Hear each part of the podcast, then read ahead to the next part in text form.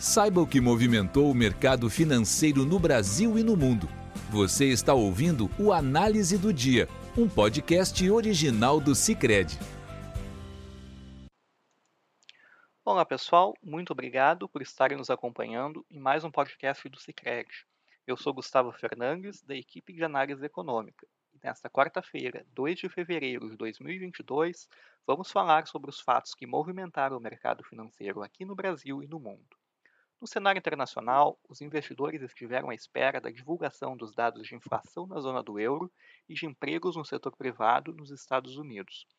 A taxa anual de inflação ao consumidor da zona do euro atingiu a máxima histórica de 5,1% em janeiro, acelerando levemente em relação à alta de 5% observada em dezembro, de acordo com a Eurostat, a agência oficial de estatísticas da União Europeia.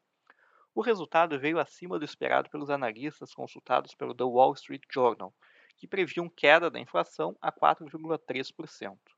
A inflação recorde na zona do euro e bastante acima da meta de 2% amplia pressões para que o Banco Central Europeu aperte sua política monetária na reunião desta quinta-feira, 3 de fevereiro.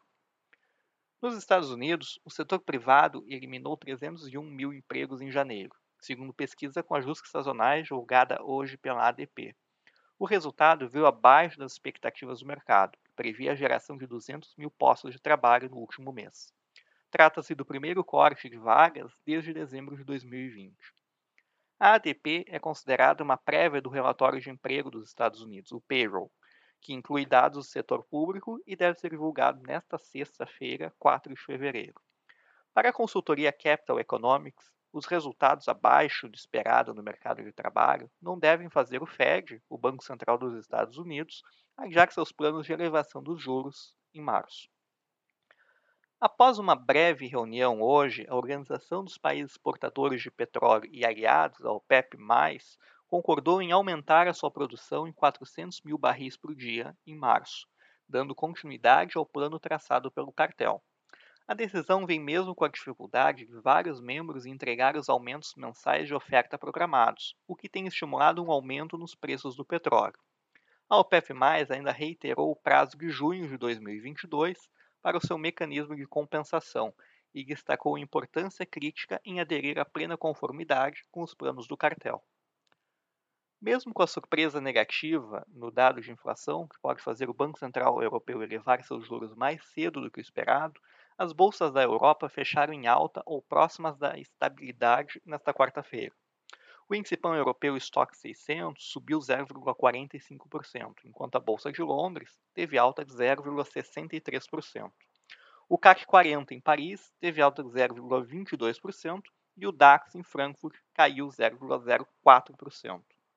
Já o petróleo fechou em leve alta hoje, com o barril do petróleo WTI subindo 0,07% para 88 dólares e 26 centavos, e o Brent para abril avançando 0,35%, chegando aos 89 dólares e 47 centavos.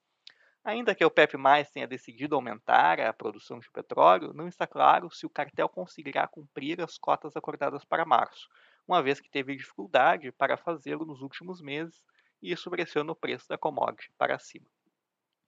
No momento de fechamento deste podcast, as bolsas dos Estados Unidos operavam em alta, com o S&P 500 avançando 0,94% e a Nasdaq 0,49%, impulsionadas em grande parte pela divulgação dos balanços trimestrais de empresas nos Estados Unidos e aparentemente não refletindo os dados negativos no desemprego. No Brasil, o IBGE divulgou nesta manhã os dados da produção industrial de dezembro. O índice geral da indústria veio com um crescimento de 2,9% em dezembro ante novembro, superando as nossas expectativas de 0,7% e as do mercado de 1,6%. No ano de 2021, a indústria avançou 3,9% e hoje encontra-se 0,9% abaixo do patamar pré-pandemia. A indústria teve crescimento nas quatro grandes categorias: os bens de capital, os bens intermediários, os bens de consumo duráveis e os bens de consumo semiduráveis e não duráveis, com destaque para os bens de consumo duráveis, que tiveram um crescimento de 6,2% ante novembro. A alta nessa categoria foi puxada pelo bom desempenho do ramo de veículos automotores, reboques e carrocerias, que tiveram um crescimento de 12,2%, e no ramo de equipamentos de informática, produtos eletrônicos e óticos, que tiveram um crescimento de 12%. A alta nesses dois setores se deveu à entrega de semicondutores que tinham sido encomendados no meio do ano, de tal forma que no cenário à frente não projetamos que esse bom desempenho se sustente. Apesar da boa produção de veículos em dezembro, de acordo com a FenaBrave, as vendas de veículos caíram 26,1% em janeiro de 2021, o pior mês de janeiro em 17 anos para as vendas do setor. O presidente da associação, José Andretta Júnior, citou a alta dos juros e a menor disponibilidade de renda das famílias, dada a inflação persistente, entre os motivos por trás das quedas das vendas em janeiro. No momento de fechamento desse podcast, o dólar operava em patamar estável, cotado aos R$ 5,26, e o Ibovespa operava em queda de 0,87%, aos 112.244 pontos, com os investidores apreensivos para a divulgação da decisão de política monetária por parte do Banco Central. Com a inflação ainda elevada e as expectativas à frente em alta, é unânime no mercado a aposta de elevação dos juros em 1,5 ponto percentual, levando a Selic a 10,75% ao ano.